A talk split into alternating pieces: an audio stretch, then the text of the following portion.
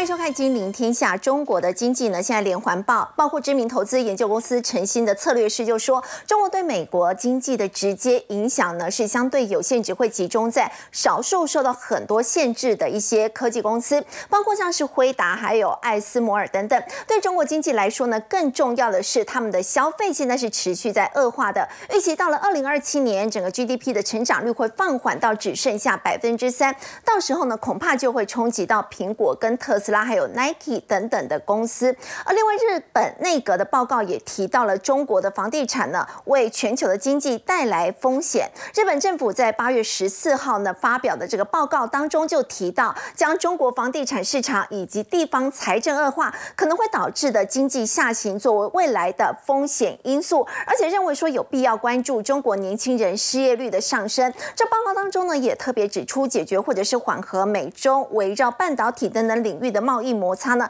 其实并不是一件容易的事。中国接下来的经济到底该如何来观察呢？我们在今天节目现场为您邀请到世新财经系副教授梁艳平，大家好；资深分析师谢晨燕，肥好，大家好；资深分析师李永年，肥好，各位观众朋友，大家好；财经专家有廷浩，大家晚安。好，我们先请到陈燕。我们看到呢，现在其实很多的这个经济学家都认为说呢，美国经济会陷入衰退，这个几率很低。那么他们也预测说呢，美国。可能呢，在经济的部分可以免于衰退，不过在这一点，为什么要等到明年才能确认呢？甚至还有专家认为说，联准会现在只是在采行一个拖延战术。好，因为呃，对联准会来讲，最好的状况就是通膨大幅度的一个降温了，然后经济也软着陆了。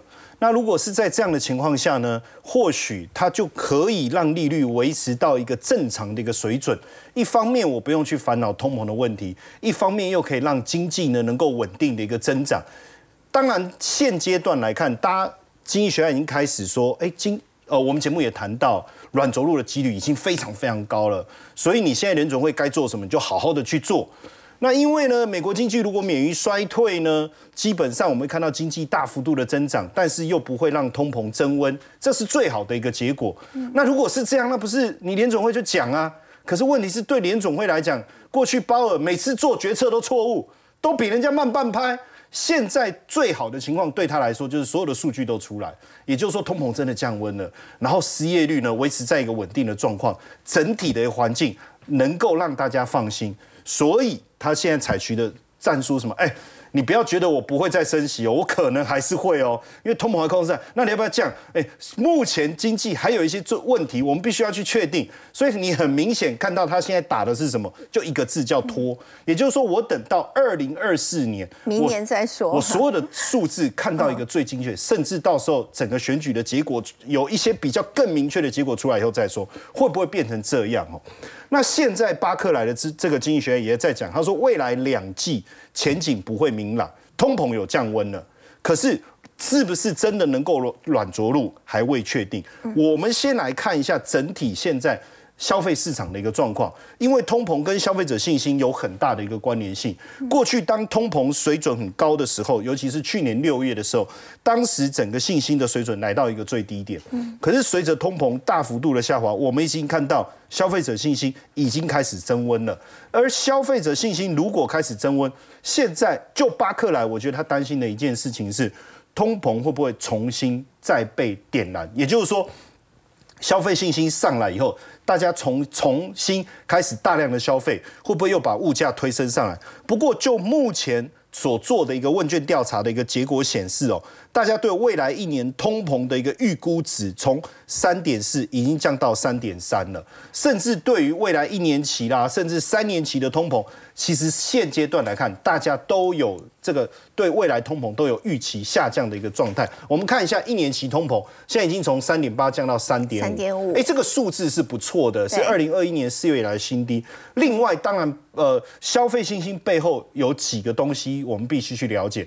一个是你对未来物价水准的预测。嗯。那如果你觉得未来的消费呃物价水准是高的，我相信大家会减少现在现在的消费，因为你必须去面对未来更严峻的一个状况。另外一个会针对财务。务状况，财务状况本身当然会涵盖两件事情。第一个是工作嘛，就是说你觉得你工作会不会稳定？对。第二个是什么？你可能手边有一些贷款，可能有信贷，可能有房贷。那你觉得贷款缴的一个状况如何？目前来讲，对于呃财务。整体的预估状况来讲是更加乐观的，也就是他们认为说，一方面可能我的贷款的部分我可以比较呃有能力去解决，另外一个针对我的薪资、我的工作，我觉得是稳定的哦。那这个部分其实负面评价的是越来越少，对这些其实整体看起来都是好消息。那你鲍尔你就 gas 拿出来，哎，这我讲半天，他不知道有没有听到了，就是这这个。我可能要用英文再讲一遍。好，这个绝对都是这我认为是正面的，而且我们去看最近哦，消费的这种感觉，我觉得它好像不是一个昙花一现。怎么讲？上次我们不是讲了芭比，对不对？哦，这个 TVBS 的芭比就在这。然后你看哦，这个电影，我我最近的一个感受是，它的延续性的力道很强。嗯，过去的那种电影风啊，就是吹个几天就没有了。对。可是这一次，芭比已经创了十亿的票房。对。然后我在脸书还看到很多朋友在贴说什么，他最近的芭比装、芭比风，哦，还还在延续这个热潮。好，然后再加上最近泰勒斯跟碧昂，哇，泰勒斯就更可怕，他他全球巡回演唱会。对。哎，我听说我我自己是没有那么疯狂，但是我听说很多网友在分享，他是追耶。不是台北、台中、高雄这样追，演唱会搬到哪他就追到。天哪，我我说 真的有疯狂到这个程度，然后不止这样，就是说你演唱会周边还有很多的商品，对，他也真的照花钱照买，很可怕。嗯，据说平均一个人基本消费大概在一万块，就周边的东西。那你说演唱会门票再加上去，那更不得了。那这一次哈，更有趣的地方是，这个售票网站就去做一个统计，这个芭比这个电影有百分之二十七哈。他会买三张或三张以上，三张会更多。当然，当然，电影我的推估就是说，哎，是不是会去找家人一起去看？对，所以我一次我买三张、四张、五张。当然，这是一个好现象。嗯。可是更诡异的是什么？是这个演唱会。嗯。你看这个门票经销商哦，VV Six，他说哈，泰勒斯或碧昂斯的演唱会有八成哦，八成哦。哇。买两张以上，这这是是在干嘛？你为什么买两张？我我这里听完啊，他换另外一个地方，我不能再去听一次吗？所以这种消费力的一个回升，消费者女力的消费啊，我觉得在今年的下半年，我觉得这样的状况会更为增温。好，那当然我们再继续往下看哦，因为。做一个对比啦，哈，就刚才讲到的这个巡回演唱会啊，然后其实其实刚才讲到的那个泰勒斯，他其实就就跳过中国嘛，他可能不过女力撑不起，好像撑不起中国大陆的经济哦。曾经的中国女首富，女首富没有办法救现在的方式。碧桂园实际上进入了六月份，它的。业绩的销售已经掉了百分之六十了，甚至它批地的那个金额只有过去的，呃，我算了一下，大概百分之十、百分之二十不到哦。也就是说，你你没有那么多的基地，那么地你就不会盖房子，你就没有收入，那怎么办？所以他现在已经陷入了债务违约的边缘。简单来讲，已经有一两档他们自己发行的债券，他已经告诉你，呃，我我没有办法付利息。嗯，那你就问他说，那你什么时候会付？呃，我们在整理我们手边资金的状况。我们会尽快给各位一个答案。那你到底要不要付？有关于这个部分，其实我们在整理我们的财务结构，我们会尽快给各位一个答案。哼，就从头到尾就在讲屁话，就是他完全没有告诉你他到底要不要付这一个利息，嗯，就出问题了，哦，就出问题。好，那你看哦，这个杨慧妍就是承接他爸爸过去努力，他就直接变成这个女首富嘛，哈。那碧桂园服。碧桂园还有一个是碧桂园服务，这个讯息传出来，其实那个碧桂园的股价就一一路大跌，一天就跌个十八趴，很可怕。对，然后碧桂园服务股价也是六六七趴，每天这样跌。好，那你他现在碧桂园的股价已经不到一块了。对。所以对他来讲，现在值钱的是什么？就是碧桂园服务。然后呢，他持有三十六点一二，嗯，他就把其中百分之二十的股份捐赠出去。哎，这个人真有爱心呐！你看。在这种危急当头，他还是努力在做公益，他是对不对？令人感动啊！所以我们当然要，我们赶快要去研究一下，他捐给谁呀？结果捐给国强基金会。哎，国强，国强，你的引导被苗吗？哦，然后这个基金会的负责人是谁？他妹。哦，所以简单来讲，只只里面只有他妈妈没有出现之外，实际上都是跟他家族有关。那他捐出去干嘛？你刚才讲脱产，我觉得他。一方面不想他的资产受到影响之外，不想要被清算之外，另外一个他还像持续握有控制权。你知道他把他的股票捐捐股票不是钱哦，他不是把股票卖掉把钱捐出去，他是把股票捐给基金会。基金会那基金会说，哎，那我以后投票我信托给杨惠妍。你你懂意思吗？搞了半天又回到自己，还是回到自己身上哈。所以实际上，我相再加上你看他这个发的发息，就是特别这个末期的股息跟特别息，他又把它提前，赶快自己要想办法先。哎，公司已经出问题了，你就让他慢一点复习，有什么关系？他现在是没有打算要救碧桂园嘛？是有一点摆烂。他其实已经公开发表过的一个谈话，是他里面就特别提到。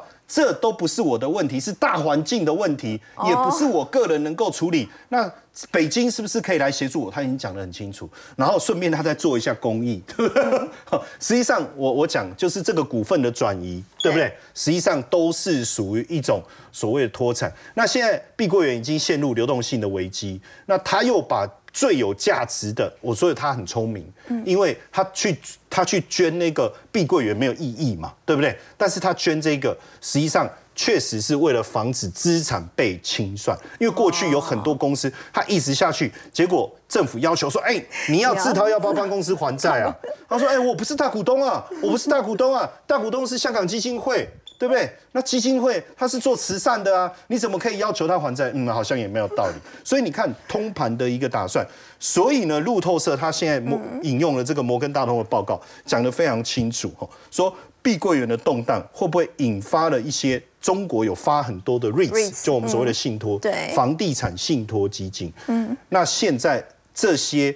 呃，房地产信托基金是不是也持有碧桂园？不管股票也好，债券也好，那会不会受到影响？因为一旦这些 REITs 没办法偿还，你后面的一些理财产品该怎么办？哦，二点八兆人民币哦，这都会面临风险。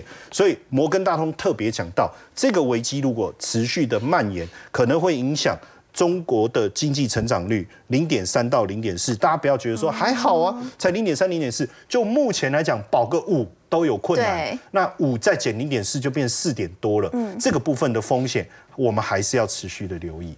好，陈先生，我们看到是这个碧桂园为中国的房地产呢投下这个震撼弹哦。那么现在包括在大陆，其实在香港呢，整个房市呢都是非常暗淡的。香港首富李嘉诚呢，他就开出了第一枪，他旗下的这个预售屋啊，要请教廷浩，打七折卖，这会是香港房价的起跌点吗？因为李嘉诚在先前出清了中国的房地产，果然之后中国的房价就开始往下。没错，不过我们要了解到啊，其实香港这几年的楼盘的价格，老实说比想象中还要坚固许多。举个例子来讲哦，他这一次以七折出售九龙半岛的一个建案，对，结果。两天全部卖光了，就是说大家来抢大家来抢购啊，所以基本上你可以了解到啊，就是说对于香港人来看啊，可能价格只要能够下来，它就会有新一波的买盘意愿开始出现。不过市场真正聚焦的是李嘉诚对于香港本身港币跟美元体系固定汇率是不是有所动摇？原因很简单，因为李嘉诚他不是今年才开始进行脱产，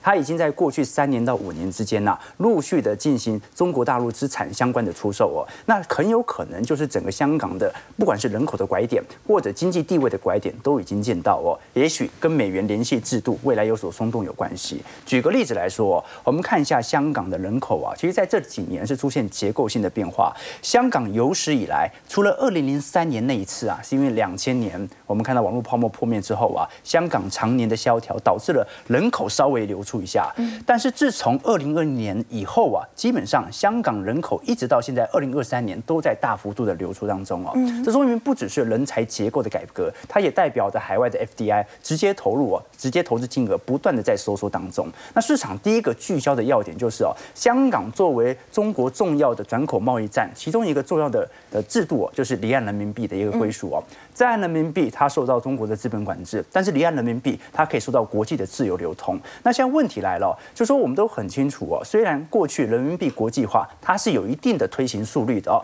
那。去美元化的确有达到它一点的效果，但是我们可以观察到，目前离岸人民币哦贬值幅度哦，现在美元对人民币大概已经贬到七点三，快要贬破汇改前的要件了。那我们都很清楚哦，不可能在岸离岸人民币啊完全属于脱钩的情况。为什么呢？因为全球各国对于中国啊有很多是属于贸易顺差国的，不是说只有中国的货物卖给人家，很多人在赚中国的人民币。比如说你看到南韩啦、瑞士啦，或者一些我们看到中南美洲的国家，南非啊、伊朗等等啊，有卖石油的，有卖原物料的。那这些南美洲的国家，它赚了大量的人民币，它会做什么事情呢？你要么就要开放你国内的资本开放，那我可以到你的国内来进行相关的债券啊、金融商品的投资。可是中国采取资本管制，所以我持有那么多的人民币，没有地方投，该怎么办呢？全部跑回到香港。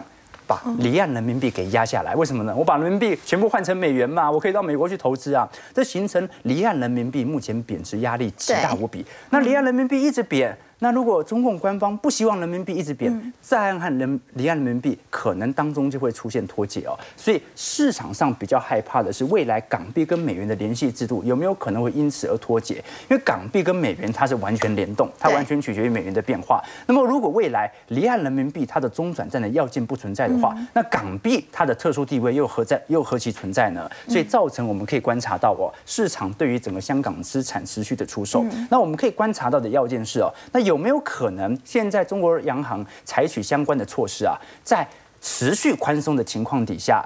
却使得人民币不要持续的走贬呢？毕竟中国存准率哦，最近又公布了，持续在一个显著的下行迹象。那不只是存准率啦，我们包括啊，它实体的降息行为也正在发酵当中。那直接导致的就是人民币的暴贬。我们可以观察到哦，只要人民币还在走弱格局，我们应该可以预料得到，人民央行可能在下半年到明年年初，它会持续的进行美国公债的抛售。它抛售很有可能不是为了要去美元化，也不是为了人民币国际化，它抛售是为了要救自己的货币。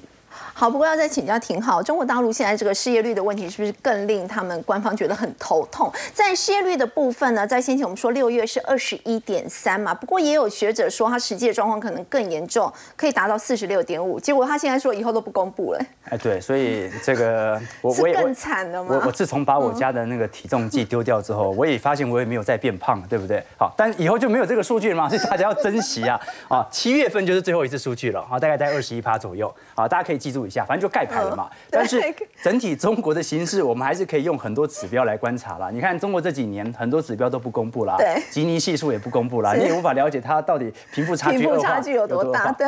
但我们至少可以观察，今天公布了三项数据哦。这三项数据哦，我们叫做中国的三头马车哦。分别是社会品的零售销售总额、七月的工业增增值，还有固定投资的呃年增率哦，你可以观察到哦，全数低于预期。好，这说明哦，中国不只是在内需的消费品呐，现在蛮疲惫的。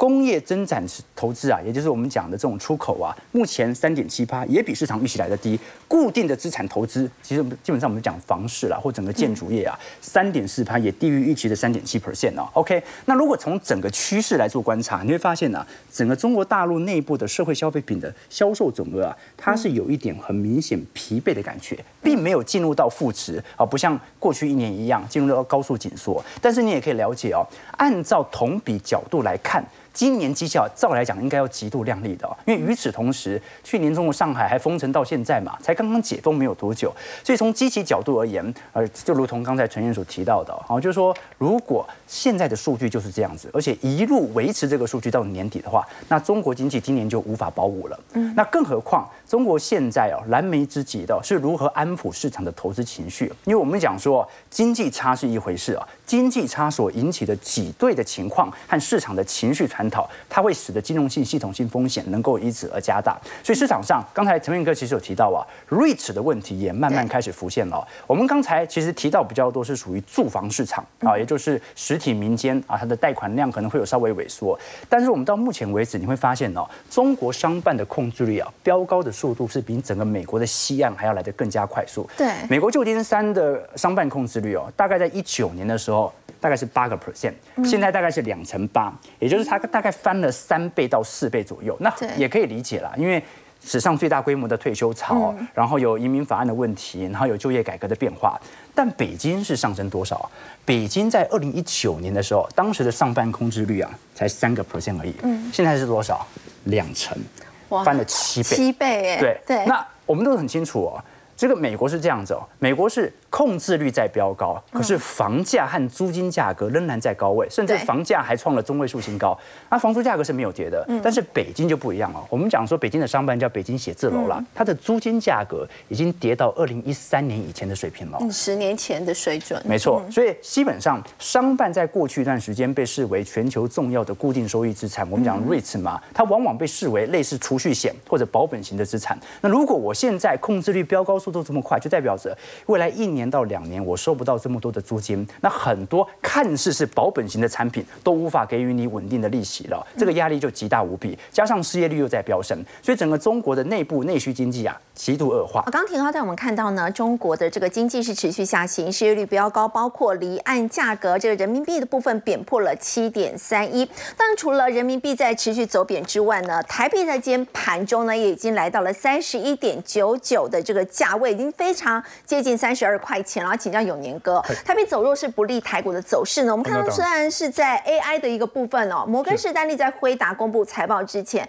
其实是非常看好，他觉得辉达还是首选，所以在今天的 AI 股有带来支撑。不过为什么台股在今天盘中原本是有上涨超过百点，在最后是涨幅收敛呢？对，OK 好，那么应该是这样讲哈，今天呢，其实我今天这个 AI 股之所以能够大涨哦，那当时因为昨天晚上回回答呢涨了百分之七。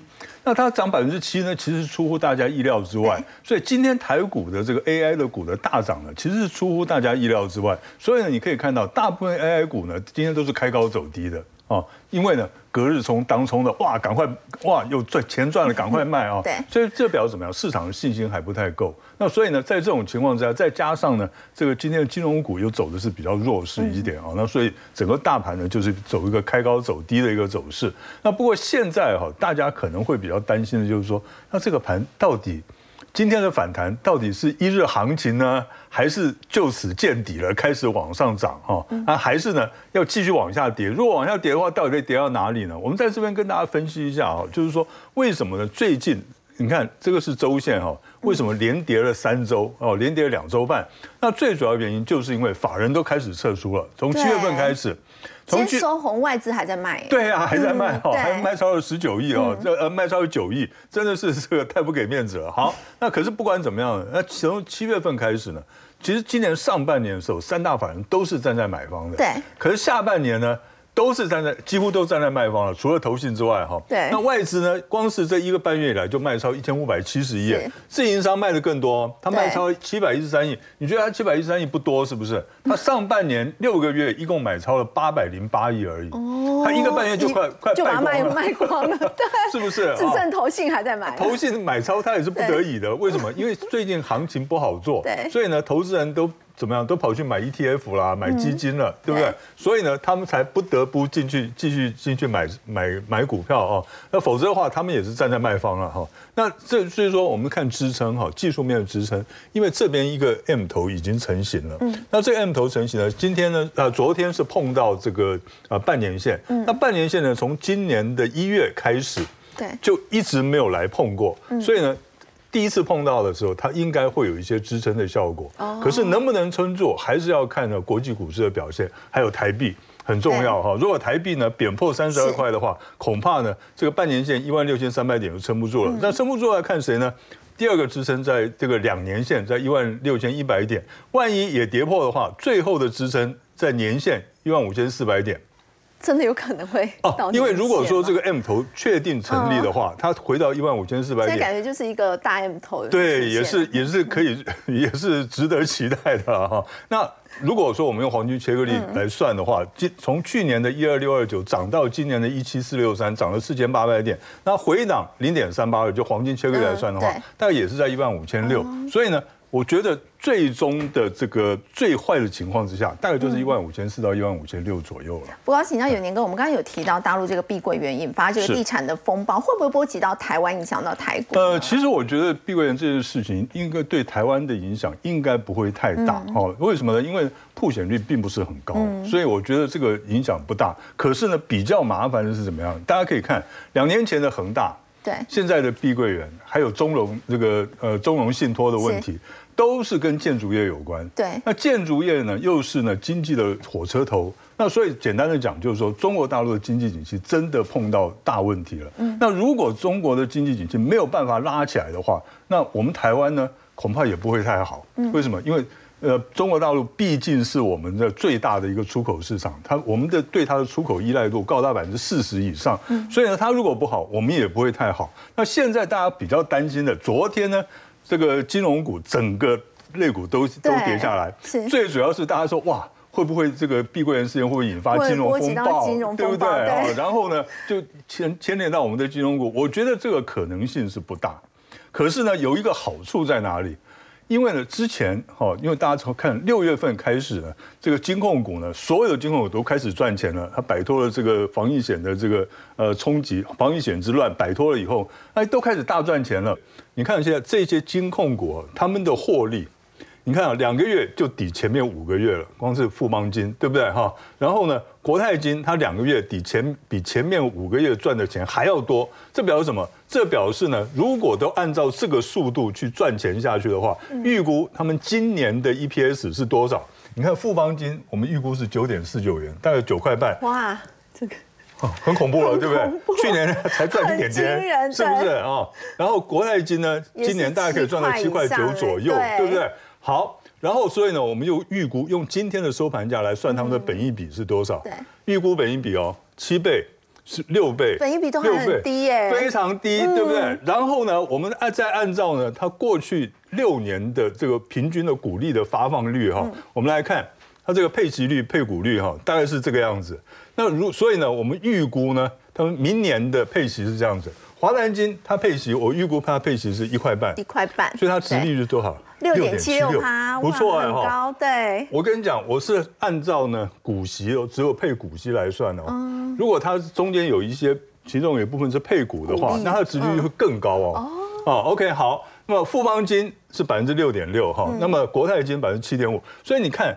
这一串下来哈，就玉山金的百分之四点八九算是比较低的哈，然后呢，星光金百分之四，这个国票金百分之四点五是比较低的，其他几乎都在百分之五以上，甚至于高达百分之十的都有。嗯，像是这开发金哈，对，预估大概百分之十的都有。所以呢，在我在这边讲就是说，因为我们做存股是为了什么？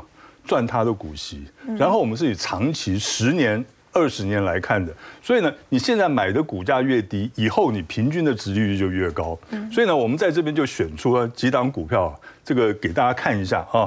来，我们看一下星光金这个月线图，这里呢，它做了一个 W 底，哦，这是两年线，黄色线两年线，所以呢，它已经站稳了一个 W 底了哈。这所以这一档股票呢，尤其是他们合并并合并之后啊，他们现在已经被这个星光被台金金这个。呃，算是吃下来了嘛，哈。算如果两个可以合并的话，你可以看它七月份的这个盈余呢，一下子大幅度的增加，将近百亿，哇！所以呢，这张股票我觉得可以注意一下，而且它是唯一它的股价还不到十块的，不到面额的。那另外呢，永丰。永丰金哈，永丰金我们之前提过，大家看一下月线图，它这个在这边已经突破这个收敛三角形的整理了哈，而且呢，它只要不跌破两年线的话，我觉得这档股票还是可以做长期操作的。好，刚刚有年哥呢带我们看到呢，虽然是大陆在碧桂园发生了这样的一个风暴呢，不过对台湾的一个部分金融股，因为破险的金额并不高，所以对股价冲击是有限的。不过我们刚刚也特别关注，就是房地产在中国大陆是持续在暴雷，包括刚刚我们提到的恒大，那么还有碧桂园也是无法幸免的。监管会呢也做了一个统计，有国营第二季对中国的这个破险金额，其实呢是创下了有统计以来的新低，感觉到这个金额。是并不高，不过请教梁老师哦。但是包括这个凯基还有中信对中国的放款比重，它其实还是超过净值的百分之五十，所以对台湾的部分的这个金融业者还是会有一些冲击跟影响嘛。可以看到金管会其实它有调查台湾金融业破险的金额，就就是在这个碧桂园的这个部分，大概是只有三点零六亿。对，那这个其中来讲的话，是银行跟他们那边的企业的连带呢，大概有二点八六亿。剩下的就是证券业的一些投资，大概有一千九百七十七万。那比较多一点的反倒是个人的投资，因为我们知道银行的财富管理哦，还有就是一般现在投资人都很喜欢买基金嘛，那一些 ETF 呃 ETF 连接可能到的一些商品，所以这个部分来讲的话，个人的投资在银行财管的部分有七千万左右，呃，基金的投资大概就有十七亿。那所以总 total 来讲的话，其实个人投资在呃碧桂园铺险的部位呢，大概就有十七点七亿左右。那另外来说的话，虽然这个金额呢看起来呢相对其实是比较好的，但是呢，呃，整个台湾的银行业呃在。大陆的这个破险的这个金额，呃，这个数字大概就不会太小了。所以，我们看到这个金管会统计，呃，整个上半年截止到二三，就是今年的这个第二季为止，银行业呢对大陆破险的金额其实是有一点零一兆。那这个金额来讲的话，相对去年来说的话，同期它是衰退了十五点五 percent。所以，也就是显见你经济的一个下滑，房地产的一个这个呃下来嘛，所以大家当然也会担心它的。一个债务的一个问题，或者是融资啊，甚至于像地方的这个债务的一个平台的问题。所以呢，其实，在银行业端来讲的话呢，其实已经对中国大陆破险的金额已经开始有警觉，也有这个收缩。那这个当然就是值得关切的。那另外，我们也可以看得到，其实呃，从这个。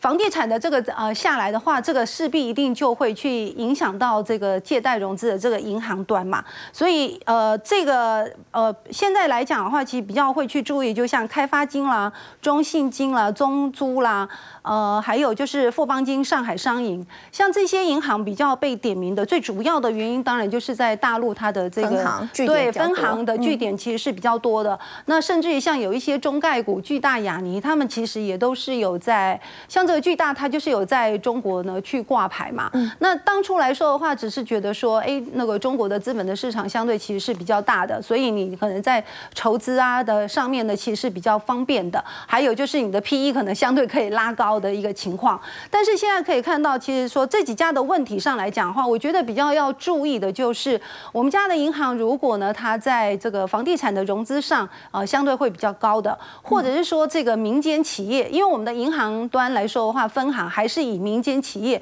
是比较呃为主的。那像这些民间的企业呢，如果就是说有呈现到资金的一些危机的话，那这个当然就会冲击到我们家我们家的这些呃银行嘛。但是呃，就是说如果他们的破险的部位还是以台商呃台商呢是为主的，那我觉得这个情况上可能就比较能够去缓解了。那另外像中概的这个呃巨大来讲的话，我觉得这应该是跟整个经济。的呃下行是有关系的，因为你的消费的需求呢，其实是呃萎缩的嘛，所以你可能在这个消费品的这个消费上来讲的话，当然就会有所限制。那至于像中租来说的话，它也是以民间的企业是为主的。整个上半年其实它缴出的成绩单还是获利的数字，它的获利数字有一百三十亿。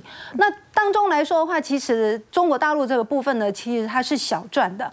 那反而呢是在台湾呢，还有就是东南亚的部分，因为你的这个资金的成本嘛，就是利率的资金的成本的一个拉高，所以呢导致这边其实分别呢是呈现衰退的。所以我反倒觉得中租本身来说的话，其实它的营运还算是稳定啦。所以总的来讲，台湾的银行业来说的话，我觉得要找的就是说，你至少大陆铺险的部位，尤其它是比较是否在。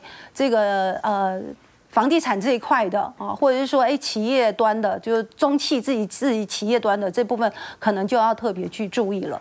好，不过再请教老师哦，就是在中国历经在先前的封城之后，其实越来越多民众就开始办移民，所以中国它也开始去处理这个资金外流的一个问题嘛。包括这个传出说，现在上海最大移民啊这一家这个公司中介外联出国的负责人，那么现在被官方说他在非法的买卖外汇而遭到了一个逮捕，所以中国现在富豪把钱转到国外这样的一个情况是越来越多。对。呃，其实从去年的这个上海封城的这个事件来讲的话，其实你在网络上你会发觉最流行的一个字呢，就是“润”，就是滋润的“润”。对，这个其实就是一个罗马的拼音，事实上就是 “run”。那你到底什么东西想要 run 嘛？那这个就是资金，他想要外逃，他想要 run；人他也想要 run。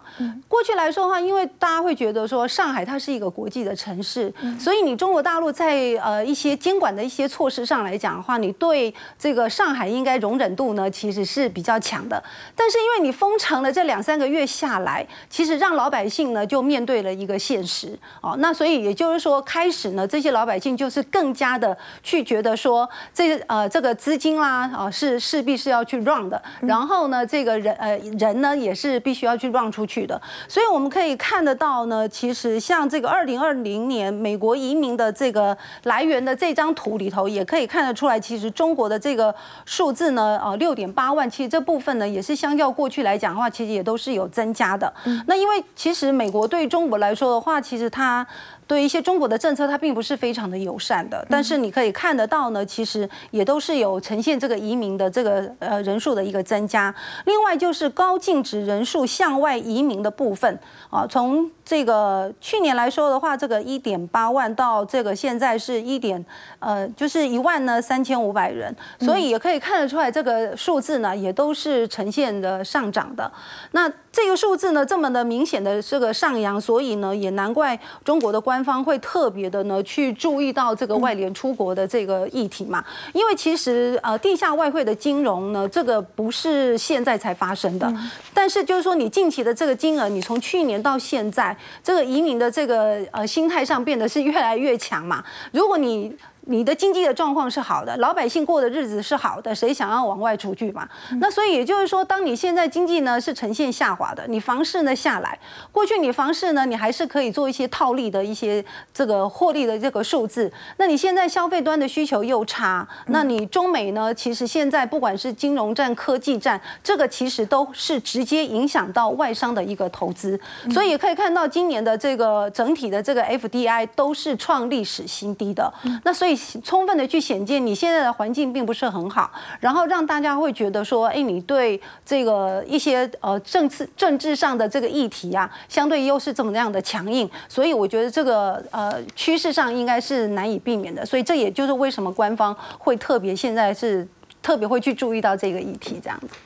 好，我们先休息一下，稍后来关心是金融巨鳄索罗斯，他口口声声说是反对 AI 的，不过呢，却发现他旗下基金公司呢，其实都是在买进 AI 相关的股票。先休息一下，稍后回来。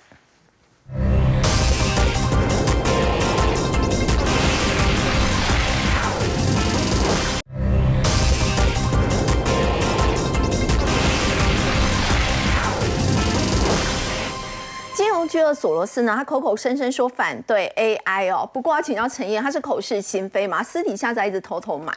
呃，实际上他是认为说 AI 整个产业发展的速度太快，不好控制哦，所以叫大家要禁止。那既然禁止不了，就加入吧，打不过他，我们就加入他哈。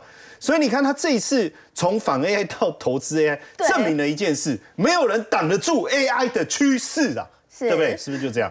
然后你看他买超微二十五万股，辉达、微软各一万股，资安股这都非常合理，就是我们所谓的资安的部分，包括晶片啊、运算啊等等哦。但所以你看他把沃尔玛这种传统的哦，那 A A I 比较帮助不了他们的 Netflix 高盛就做了减码，那不止。索罗斯，哎，你看，连沙地阿拉伯，你看他们购买的三千片的这个 H 一百的晶片，辉达，还有包括这个 UAE，他们也抢购数千片辉达的晶片。要来开发这个语言模型，不过我不知道他们是不是真的知道怎么开发，因为晶片它自己不会变成语言模型，对不对？所以后面要投入更多在语言模型这个产业的一个研究跟发展。那这个部分，实际上我觉得，呃，这个领域的先驱应该要看亚马逊，很早它其实就。有 AWS 这一个云计算，你看，实际上 AWS 应该就是我们讲 AI 的前身嘛，嗯，就是我们讲云端这一块。对。那现在既然秘密开发了两两个晶片，大家都把焦点放在这个呃辉达身上的时候，也发现了一件事情，你要采购辉达的 GPU 越来越难了。嗯，哎，那如果 AWS 它自己的晶片出来，那因为它在云端这个领域的市占率高达百分之四十，其实我认识非常多的厂商，他们都使用 AWS。嗯，那再搭配它自己的晶片，在生成 AI 这个领域，有没有可能急起直追？嗯，现阶段你知道。他们在跟他们的销售人员说：“哎，你在卖 AWS 的时候，你就跟他讲说，我们也能够融入整个生成 AI 的一个技术，包括你的 APP 啊，各种啊，你要怎么样整合在一起都没有问题哦。那怎么？因为他现在的对手应该就是 OpenAI。好，怎样的教战手册，他现在都鼓励，而且他甚至哦，他们的手册里面就鼓励他们的销售人员说，你就把这个这个有没有 AWS 定位成比竞争对手更老成的。”供应商什么意思？人家现在讲到 AI，讲到生成式 AI，是不是想到是 Chat GPT？说没有，我们 AWS 我们很早就跨入这一块。记得这这个 Chat GPT 算什么？哦，可是实际上，目前顾客对他们自己生成式 AI 这一块的反应，嗯，好像还没有很正面的评价。但是确实这一块的。竞争是越来越大。我们看一下，我们继续往下看哈，在 AI 这个领域的一个部分哦，最近 Google 做了一个非常重要的开发，叫 Chrome OS 哦，它有做了三个不同代号的这一个编辑工具，一个是 Oka，一个是这个呃呃这个麦考哦。啊，一个是嗯汤，就是我们分别给它就是三个不同的代号。那这个麦考哈被考了，我们是麦考没考了哈，他就哎，你知道很多文字写出来以后，最大的问题是，人家一看说，啊，你这个语义不顺呐，或是你这个有抄袭的问题啊，没关系，他会帮你重写。就像我们以前在写论文的时候，我们都会把第一句搬到最后一句，然后再把每一句话的前后再颠倒一下。好，然后老师就说，嗯，你你到底有没有认真改啊？这一看就是抄人家的这样子哈。那现在他就帮你，你把这一段，他就帮你整个重新写，而且语法写得更好。好，然后还有现这个这个这个呃嗯汤哦，他也也把这个原始文本哦，他发到这个伺服器以后，他可以帮你写出更漂亮的这个版本。然后现在这家公司哦，叫 Fable Studio，他做了一个模型叫 Showrunner 哦，哎，这个真的很厉害，就是你给他一两句话，他就把你整个脚本写好了。一两句话我觉得整组人以后都叫他不要来，不不，叫他可以放假，啊，可以可以喝咖啡，哦，你知道吗？他就是你两句话出来，他就把你整个脚本写好。哎，你看南方四千哥，他还直接做一集出来，哇！我觉得这效率后面太惊人了吧。然后呢，这个英国的杜伦大学、萨里大学、伦敦大学，他们现在论文显示哦，只哎 AI 还可以去辨识密码，就透过打字的声音，哦，哎，他的密码，哎，等等等，你就听哦，哦。打的，他就可以听出来，这个很厉害，这个非常非常厉害。打字声就知道他。对他们有做测试哦，就用 iPhone 三 mini 麦克风去录那个按键的音，对，然后他就可以辨识哦，就是当然你要先让他知道每一个按键的，然后之后他你在打的时候，他就在旁边听，但是我不知道这个目的是要干嘛，就是你在打的时候，我就直接问你就好，但是我就用听的，哎哦，你的密码是多少？而且他说辨识能力很高，辨识九十五趴的准确率。对，然后不管你是因为键盘还是有分机械式、薄膜式这些，它都能够辨识出来。所以未来我们的生活，就是都可能身边都是机器人、AI 等等哦，跟跟语音对谈、客服人员，或是推我们去晒太阳那个，是最后都是变成机械。会不会以后公园就我们坐在公园旁边，然后一堆机器人在那边聊天？哦，未来的生活会变这样？好，陈燕，丹我们看到呢，现在 AI 的应用可以说越来越广，它是未来的一个趋势。不过说到趋势，电动车也是未来的趋势。不过现在呢，中国国产特斯拉为什么又传出降价？是有供过于求的问题吗？先休息一下，稍后回来。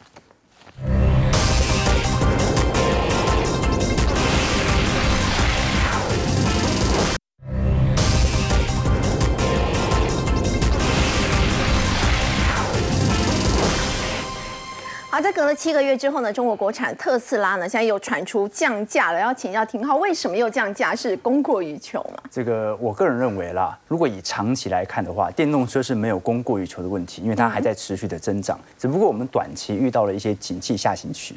那这段时间，老实说，比较便宜的比亚迪，它的确在过去两年的市占是有快速推大的。所以现在特斯拉从去年年底降价到现在，只有一个目的，尝试着在景气下行周期把整个电动车的市占率能够进行显著的扩大，那要扩大唯一的方式就是把价格给调降。所以你可以观察到，这一次特斯拉的中国市场又宣布降价，而且降的幅度很大哦，不管是 Model Y 还是 Model Three 哦，降价幅度大概在一点四万美元左右，它已经降了很多轮了，已经降了四五十万台币了。如此这样降下去哦，包括这一次 Model Three 哦，直接提供八千元的限时保险补贴，它等同于变相降价嘛。所以在这种状态底下，它的目的只有一个市占率把它给拉上来。那至于以后，要不要把价格给调上来，看一下景气复苏的情况嘛？那有没有效果呢？老实说，过去三个季度我这样追踪下来是蛮有效果的。特斯拉在去年几乎被比亚迪压着打，当时在整体第三季的中国市占率啊，大概只剩下十个 percent 左右而已哦。本来它是中国市场当中电动车市占率最高的，去年呢，比亚迪冲到了两成多以上。好，那今年六月份特斯拉的市占率啊是具有显著提升的，比亚迪的部分目前在中国市场大概。还是有二十点四三 percent 左右的市占，但特斯拉已经从十趴冲到十五趴了。好，那你看到第三名的宝马，基本上已经掉到三趴了。这说明基本上整个中国的电动车市场就是比亚迪和特斯拉之间的竞争。对，OK，那接下来就要考虑一下整体产能的变化了，因为我们讲说短期内有没有供过于求的迹象，它其实取决于特斯拉这几年扩产的速度是比较快的。那刚好遇到今年的下行格局，所以最近有很多的报道都已经提到了特斯拉本来预。预估可能在墨西哥或者马来西亚都要建立新的厂区，但目前可能有点暂缓。原因很简单哦，你看特斯拉目前的年产量大概多少？一年年产量大概是两百万台，而且每年大概是以四十趴、五十趴的交车数快速的飞增哦。所以我们可以观察到，加州的部分哦，大概生产量一年是七十万台，中国的部分快要一百万哦啊，中国的上海厂，那德国。和德州厂，老实说产量并不是特别的显著，而且德国过去我们可以了解到，其实特斯拉在德国市场当中遇到极大的难关，就是环评的问题，它建了三年才成功，上海厂只花了八个月，所以特斯拉现在针对未来的资本投入和布局啊，老实说都是比较谨慎一点的。那我们做一个总结了，总结啦，你可以观察到哦，整个汽车销量疲惫哦，老实说它是以总体来看，电动车的趋势仍然在向上哦。如果我们以全球汽车销量啊，每年大概从二零二零年以后。大概就是八千万辆到九千万辆，几乎没增长哦。你说车市根本就没增长，那为什么电动车股价可以涨这么多呢？因为电动车正在快速的增长，所以电动车正在蚕食过去的总体的汽车销量。所以我个人认为啦，特斯拉有没有供过于求的问题，它只是一个短期的景气下行冲击，长期来看它还是持续成长的。好，另外我们先休息一下，稍微来关注的是呢，大陆的商务部公告说呢，即日起对原产于台湾的 PC 塑料课征反倾销税，它的冲击有多大呢？先休息一下，稍后了解。